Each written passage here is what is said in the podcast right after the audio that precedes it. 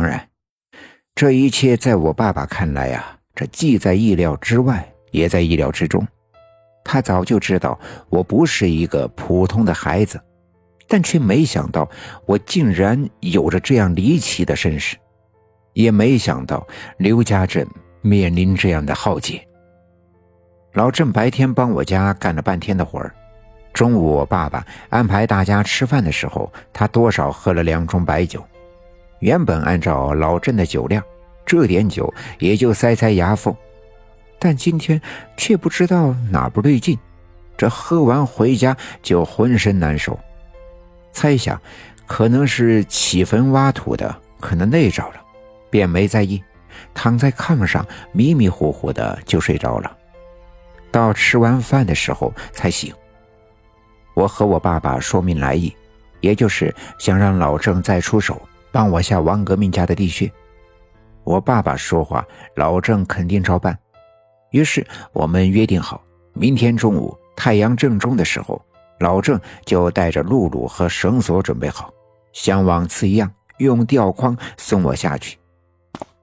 一切定好，我和爸爸离开了老郑家。临出门的时候，我无意间回头看了老郑一眼，就觉得他有点不对劲，心里不禁咯噔了一下。我皱起了眉头，不过我爸爸没注意到。我们便离开了老郑家。第二天上午，我爸爸喊了几个小分队的队员们帮忙，准备中午到王革命家的地穴。可太阳到了正中，大家伙都在王革命家等了半天，这老郑却迟迟没到。我爸爸赶紧打发人去老郑家找，可去的时候刚到大门口，就见老郑扛着家伙推开院门进来了。那人见了老郑，就开始埋怨：“哎呀，我说老郑啊，你往常也不是这墨迹的人啊，今天这是咋了？咋还来晚了呢？大家伙都在等你呢。”老郑也不搭理他，大步走进了王革命家的屋子。这人既然来了，我爸爸也没多问。老郑干活啊倒是痛快，嘁里咔嚓的，没一会儿就把露露架在了地穴口，缠好了紧绳，拴好了吊筐。我爸爸给我戴上手电筒，又拿出他的那把匕首，塞进我的腰间。其实我心里清楚，对付王革命以及那些鬼魂，刀子呀是没用的。但为了让他放心，我还是没拒绝。我爬进吊筐，老郑要动露露，一点点的往下放绳索，我便一点点的往地穴里下。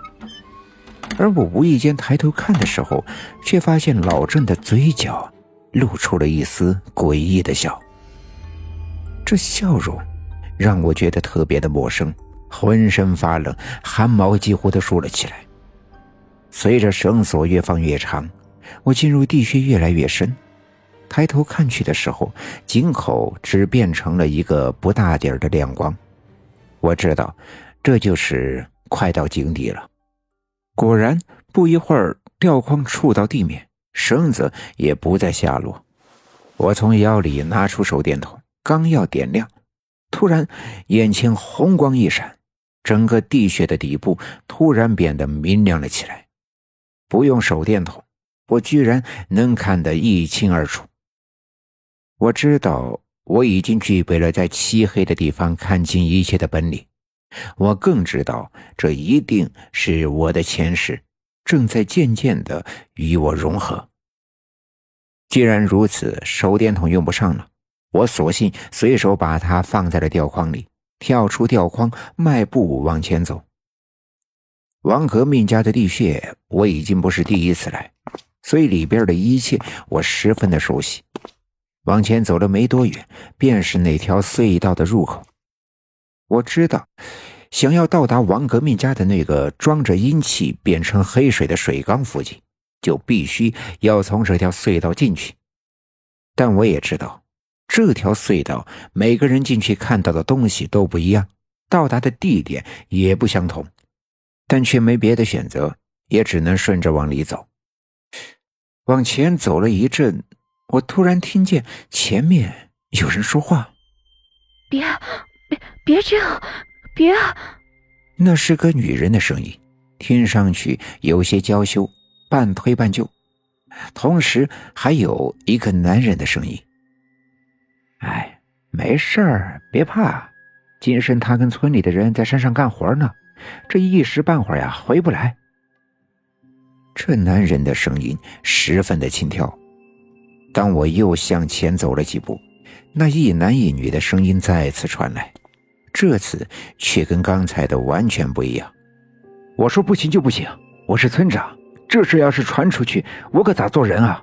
这工作还想不想干了？这村长还想不想当了？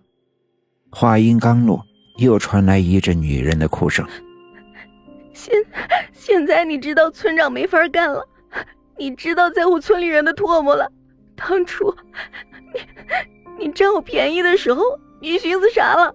现在我肚子里有了，你你说不要就不要，你当你当这是阿猫阿狗啊？这好歹也是条人命啊！你你咋就那么狠心呢？那男人又软下来，声音变得轻柔。我我也不单单是为了自己啊。你说你是妇女主任，好歹也是村干部，这传出去，你你不也没法在村子里做人吗？本集已经播讲完毕，感谢您的收听。欲知后事如何，且听下回分解。